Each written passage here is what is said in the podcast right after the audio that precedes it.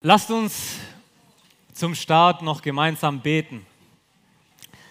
Herr, wir haben es gerade gesungen, so groß ist der Herr und ich bete einfach nur, dass du dieses Wochenende uns das persönlich zeigen mögest und uns Begegnungen mit dir schenkst, dass wir deine Größe bestaunen und dass wir näher zu dir kommen.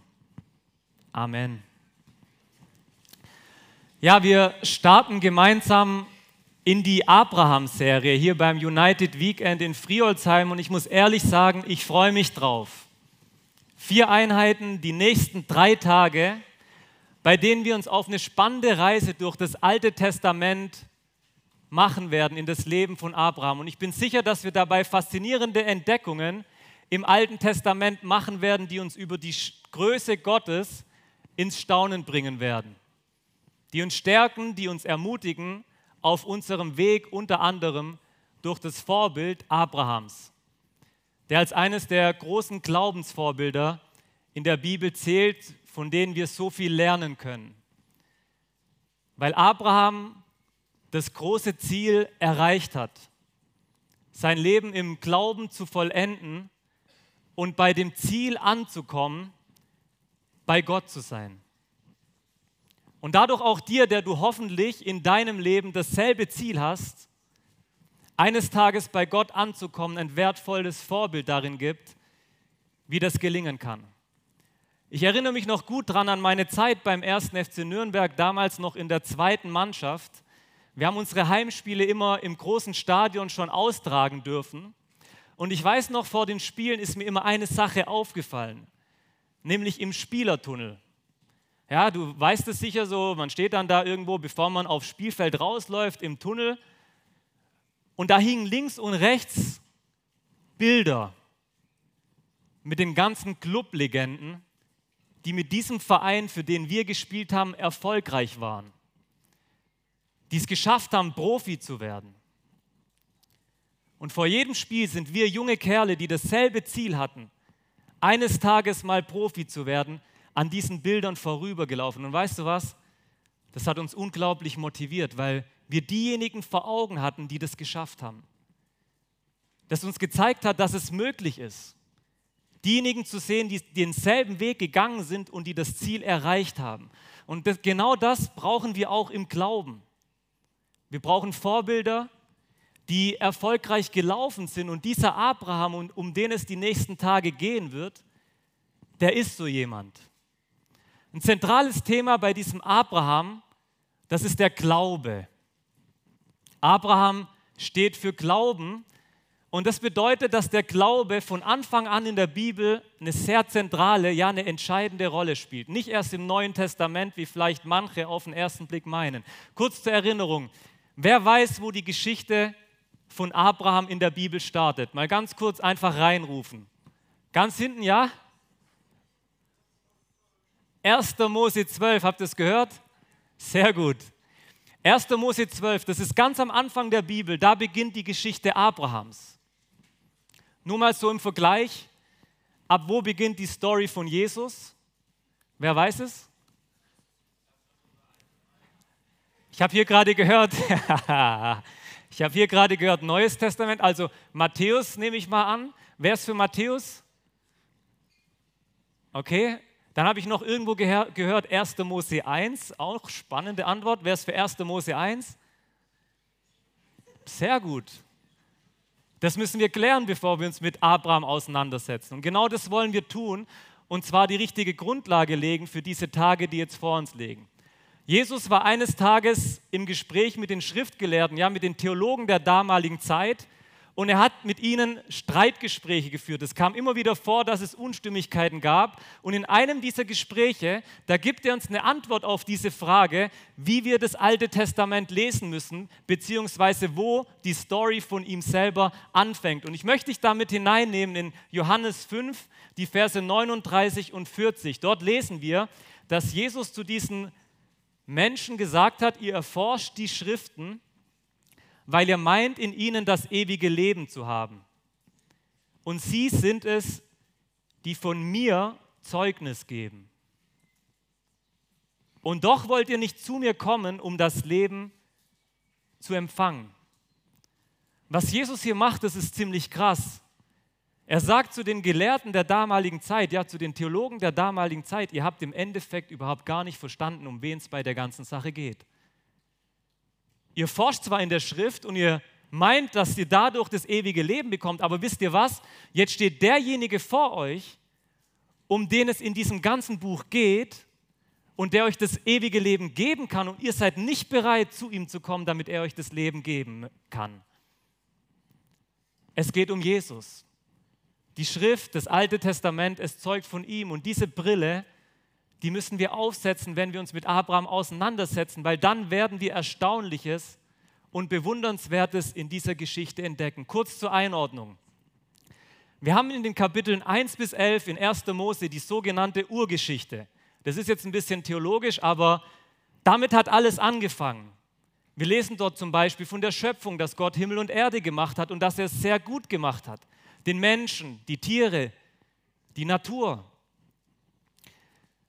Wir lesen dann später in Kapitel 3, dass es nicht so geblieben ist, sondern dass sich die Menschen gegen Gott aufgelehnt haben, dass sie selber sein wollten wie Gott und dass diese Beziehung zwischen Gott und Mensch, die am Anfang sehr gut war, dass sie zerbrochen ist, dass sie kaputt gegangen ist. Und die große Frage ist, wie reagiert dieser Gott jetzt? Macht er einfach mit allem ein Ende? In 1. Mose 3, Vers 15, da gibt es eine Antwort, nämlich dass Gott einen Retter verspricht. Und da geht es nämlich schon los mit Jesus. Deshalb war derjenige, der da laut reingerufen hat, 1. Mose 1, der war gar nicht schlecht. Es wird ein Retter kommen, der die Beziehung zwischen Gott und Mensch, die durch den Teufel kaputt gegangen ist, wiederherstellen, der den, der Schlange den Kopf zertreten wird. Und dieser Retter, der in 1. Mose 3, Vers 15 angekündigt wird, der wird uns jetzt im ganzen Alten Testament Stück für Stück vorgestellt. Geschichte für Geschichte. Wir erfahren zum Beispiel bei Noah, dass Gott diese Welt richten wird. Aber wir erfahren auch, dass Gott aus Gnade rettet. Noah aber fand Gnade bei Gott, lesen wir. Jetzt stellt sich vielleicht die Frage, okay, wie wird diese Rettung aus Gnade uns zugerechnet? Wie geschieht das? Und weißt du, die Antwort, die finden wir bei Abraham. Durch Glauben. Und das erfahren wir ab Kapitel 12 folgende, das ist die sogenannte Erlösungsgeschichte, beginnend mit der Berufung Abrahams. Wir sind auf den ersten Seiten der Bibel unterwegs und wir wissen bereits, dass der Mensch von Gott getrennt ist, dass Gott einen Retter versprochen hat, dass die Rettung vor dem Gericht Gottes aus Gnade geschieht durch den Glauben. Bekannt?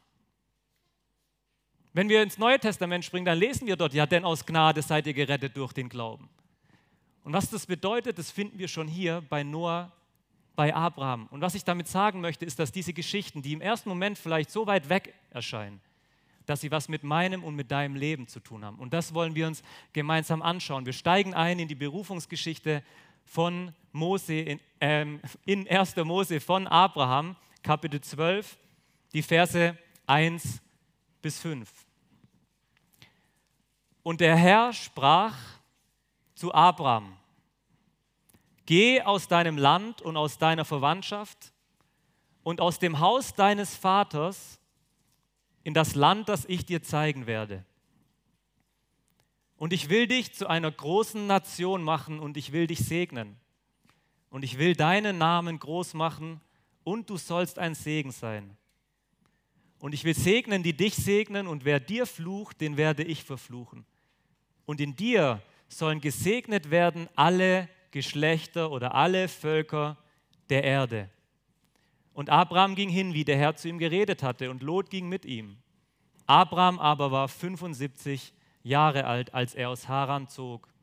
Und Abraham nahm seine Frau Sarai und Lot, den Sohn seines Bruders, und all ihre Habe, die sie erworben, und die Leute, die sie in Haran gewonnen hatten, und sie zogen aus, um in das Land Kanaan zu gehen, und sie kamen in das Land Kanaan. Kurzer Nachtrag aus Kapitel 11, Vers 30. Sarah, aber die Frau von Abraham, war unfruchtbar. Sie hatte kein Kind. Wie beginnt die Erlösungsgeschichte? Die Geschichte Abrahams beginnt mit einem Ruf. Geh aus deinem Land, aus deiner Verwandtschaft, in das Land, das ich dir zeigen werde, sagt Gott. Und weißt du, damit fängt alles an, nicht nur bei Abraham, sondern auch bei allen anderen Menschen, mit einem Ruf Gottes, der gehört und dem gefolgt wird. Und deshalb möchte ich zum Start in dieses Wochenende dir eine ziemlich persönliche Frage zum Start stellen. Hast du in deinem Leben diesen Ruf Gottes bereits gehört und bist ihm gefolgt? Hast du dich aufgemacht, dein altes Leben hinter dir zu lassen und dem Ruf Gottes in Richtung deiner himmlischen Heimat Folge zu leisten? Weil genau das ist das Bild, das uns hier bei Abraham begegnet. Gottes Ruf raus aus der Welt in Richtung ewiger Heimat. Das ist es, was Abraham suchte. Wir lesen im Hebräerbrief zum Beispiel, dass er das Vaterland suchte, das himmlische Vaterland, die Stadt, deren Baumeister Gott selbst ist. Das war sein eigentliches Ziel. Und mein Gebet ist, falls das in deinem Leben noch nicht passiert ist, dass du dieses Wochenende diesen Ruf Gottes ganz persönlich erfahren darfst und hören darfst. So wie das bei mir eines Tages der Fall war, als ich in Nürnberg mit diesem Sportmentor Christoph in Berührung kam, in Kontakt kam und mir an diesem Abend nach diesem Gespräch klar geworden ist, dass wenn Jesus wirklich der ist, der von sich behauptet hat zu sein, dass es keinen wichtigeren Gewinn und keinen größeren Schatz im Leben gibt als ihn. Und ich daraufhin angefangen habe, im Glauben mich aufzumachen, so wie Abraham, der losgezogen ist, als Gott ihn gerufen hat. Warum? In Hebräer 11, Vers 8 Dort lesen wir dazu, durch Glauben gehorchte Abraham, als er berufen wurde, nach dem Ort auszuziehen, den er als Erbteil empfangen sollte. Und so zog er aus, ohne zu wissen, wohin er kommen werde. Durch Glauben, da ist es der große Begriff, von dem ich gesprochen habe. Durch Glauben gehorchte Abraham, als er berufen wurde, nach dem Ort auszuziehen. Und das bringt mich zu dem ersten Punkt dieser Predigt. Abraham, der hörte und folgte dem Ruf Gottes in seinem Leben. Warum? Weil er ihm und sein Versprechen vertraute. Er glaubte ihm. Und dieser Glaube, der wurde sichtbar darin, dass er losgezogen ist, dass er gehorcht hat. Glaube wird im Handeln sichtbar. Der Ruf Gottes, der ergeht heute Abend an jeden Einzelnen hier in diesem Zelt. Aber der Glaube ist es, der eine Reaktion hervorbringt. Der dazu führt, dass du nicht auf deinem Stuhl sitzen bleibst oder in drei Tagen hier von diesem Camp wieder weggehst und weitermachst wie davor, sondern dass du dich einlässt auf diese Reise, zu der Gott dich gerufen hat, nach Hause zu kommen. Jetzt sehen wir aber nicht nur, einen Ruf in diesem Text, sondern wir sehen auch ein Versprechen und auch darauf möchte ich kurz eingehen. Was war das Versprechen, das Gott Abraham gegeben hat in Verbindung mit diesem Ruf? Ja, wir haben gesehen oder gelesen, dass Gott ihm Land versprochen hat. Wir haben gesehen, dass Gott ihm eine große Nation versprochen hat, Nachkommenschaft. Und wir haben gesehen, dass Gott Segen für alle Völker versprochen hat. Irgendjemand hier, der von Gott gesegnet werden möchte in seinem Leben? Ehrlich? Dann ist es gut, wenn du jetzt ganz genau hinhörst. Weil hier ist die Rede von allen Völkern, von Segen für alle Völker. Und ich denke, da gehören wir dazu, oder? Was braucht es? Was braucht es, um das Versprechen Gottes zu empfangen? Das ist die große Frage. Wie bekommen wir, du und ich, wie bekommen wir Anteil an dem Segen, den Gott Abraham versprochen hat? Die Antwort, die hat mit dem Problem zu tun, das in dieser Geschichte auffällt. Wenn du dir das genau durchliest und dir das Leben von Abraham so anschaust, dann siehst du, dass es für Abraham an diesem ganzen Versprechen, das Gott ihm gegeben hat, dass es da ein großes Problem gab. Ein Problem, woran das Versprechen Gottes zu scheitern drohte. Was war das? seine Frau konnte keine Kinder kriegen. Und das bedeutet, er hatte keinen Sohn. Er war nicht nur aufgefordert, seine Heimat zu verlassen, er war nicht nur 75 Jahre alt, seine Frau war unfruchtbar, nicht gerade die besten Voraussetzungen für eine große Nachkommenschaft und für Segen. Gerade in der damaligen Zeit, da war das ein großes Problem, weil es bedeutet hat, keine Zukunft, keine Perspektive, keine Versorgung im Alter, dafür waren nämlich die Kinder zuständig, keine Sicherheit, dazu war es eine große Erniedrigung. Es galt als Schande, es galt als Fluch, bei vielen sogar als Strafe des Herrn. Das war die Situation von Abraham. Er hatte keinen Sohn. Und weißt du, was mir bei der Vorbereitung bewusst geworden ist? Was für eine große Not dieser Mann gehabt haben muss. Aber nicht nur Abraham. Was für eine große Not das auch für alle anderen Menschen sein muss, wenn sie den Sohn nicht in ihrem Leben haben. Denn ohne den Sohn, der von Gott gegeben ist, keine Zukunft, kein Land, kein Erbteil, keine Hoffnung, keine Nachkommenschaft und auch kein Segen Gottes. Das zählt für Abraham, aber das zählt im geistlichen Sinne auch für alle anderen Menschen. Und es bringt mich zum zweiten Punkt.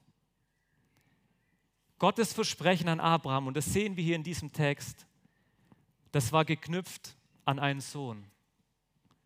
Gottes Versprechen an Abraham war verbunden mit einem Sohn. Du möchtest von Gott gesegnet werden, du möchtest Anteil an den Versprechen haben, die Gott gibt, dann brauchst du den von Gott gegebenen Sohn. Und das ist Jesus. Und das meint Jesus, wenn er davon redet, in Johannes 5, Vers 39, dass die ganze Schrift, dass sie von ihm Zeugnis gibt. Isaak ist ein Bild auf den einen, auf den wahren Sohn, durch den wir den Segen bekommen sollen. Und das ist die Lektion für heute Abend in diesem Text. Ohne Sohn kein Segen und keine Versprechen Gottes. Das ist es, was wir hier in 1. Mose 12 sehen. Denn wer den Sohn hat, lesen wir in 1. Johannes 5, Vers 12, denn wer den Sohn hat, der hat das Leben. Und wer den Sohn Gottes nicht hat, der hat das Leben nicht. Und aus diesem Grund, ihr Lieben, ist die Frage so wichtig, ob du persönlich in deinem Leben den Sohn Gottes hast. Ob du dein Leben diesem Sohn Gottes anvertraut hast. Denn, schreibt Paulus in 2. Korinther 1, denn der Sohn Gottes, Jesus Christus, der durch uns unter euch verkündigt worden ist, durch mich und Silvanus und Timotheus, der war nicht Ja und Nein, sondern in ihm ist das Ja geschehen. Und jetzt kommt es, denn so viele Verheißungen Gottes es gibt, so viele Verheißungen Gottes es gibt, in ihm, in Jesus, ist das Ja und in ihm auch das Amen, Gott zum Lob durch uns. So viele Verheißungen Gottes es gibt, wie bekommen wir Anteil daran? Woran sind diese Versprechen, die Gott gibt, geknüpft? Wie sind sie zugänglich?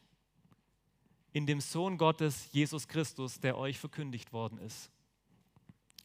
In ihm ist das Ja und in ihm ist auch das Amen zu den Versprechen Gottes. Und das bedeutet, wenn du den Sohn Gottes in deinem Leben hast, dann hast du alles. Wenn du den Sohn Gottes in deinem Leben hast, dann bist du wirklich gesegnet. Und was lesen wir in der Bibel? Was sagt uns die Schrift in Bezug auf Abraham? In 1. Mose 15, Vers 6. Und Abraham glaubte dem Herrn. Er glaubte dem Herrn. Und das rechnete er, Gott, ihm als Gerechtigkeit an. Und das zählt nicht nur für Abraham, das zählt auch für dein Leben. Das zählt für eine große Nachkommenschaft, für ein großes Volk, das Gott diesem Abraham der so lange gelitten hat unter seinen Umständen, der so langen schwierigen Umständen ausgesetzt war. Das hat Gott ihm versprochen. In Galater 3, Vers 8 bringt Paulus das auf den Punkt und sagt, da ist nun die Schrift, die Bibel, das Alte Testament voraussah, dass Gott die Heiden oder die Nationen, die Völker, also uns, aus Glauben rechtfertigen würde, hat sie dem Abraham im Voraus das Evangelium verkündigt. Wie? In dir sollen gesegnet werden alle Völker. So werden nun die, welche aus Glauben sind, also diejenigen, die glauben, wie Abraham, gesegnet mit dem gläubigen Abraham. Bist du mit Abraham gesegnet? Gehörst du dazu? Weißt du, es ist die Hoffnung, es ist der Glaube an den von Gott gegebenen Sohn, der dir Segen bringt und der dir Anteil gibt an den Versprechen. Nach Land, auf der einen Seite das Volk Israel, aber darüber hinaus eine ewige Heimat, eine Zukunft, das Versprechen nach einem großen Volk, nach einer geistlichen Familie und das Versprechen nach Segen, Friede und Gnade und Gemeinschaft mit dem allmächtigen Gott. Und ich möchte dich von Herzen bitten, dass du diesen Ruf Gottes nicht an dir vorübergehen lässt. Dass du diesen Ruf Gottes nicht an dir vorübergehen lässt, sondern dass du dich aufmachst im Vertrauen, so wie Abraham. Und dass du losgehst auf diese Reise hin zu dem Vater, der dich liebt und der auf dich wartet. Hin zu Christus und dass du dadurch Anteil an dem Segen bekommst, an dem Erbe, das Gott diesem Abraham versprochen hat. Und das wünsche ich dir von Herzen, dass dieser Ruf nicht an dir vorübergeht, sondern dass du diesen Ruf in Verbindung mit dem Segen und mit dem Versprechen Gottes empfangen darfst. Vielleicht wieder ganz neu oder das erste Mal hier beim United Weekend dieses Wochenende. Lasst uns beten zusammen.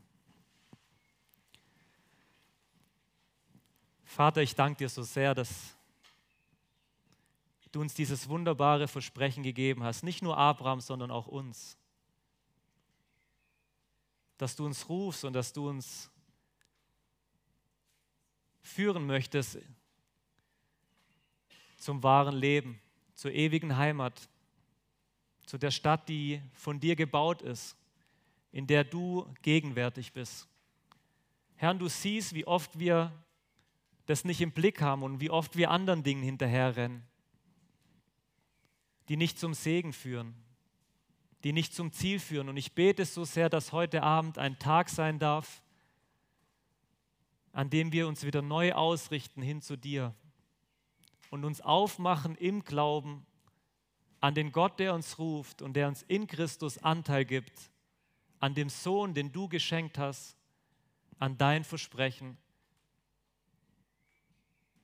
Danke dafür, dass das für uns zählt und dass wir dir diesen Abend und dieses Wochenende anbefehlen dürfen und uns zeigen mögest, was das für uns persönlich bedeutet.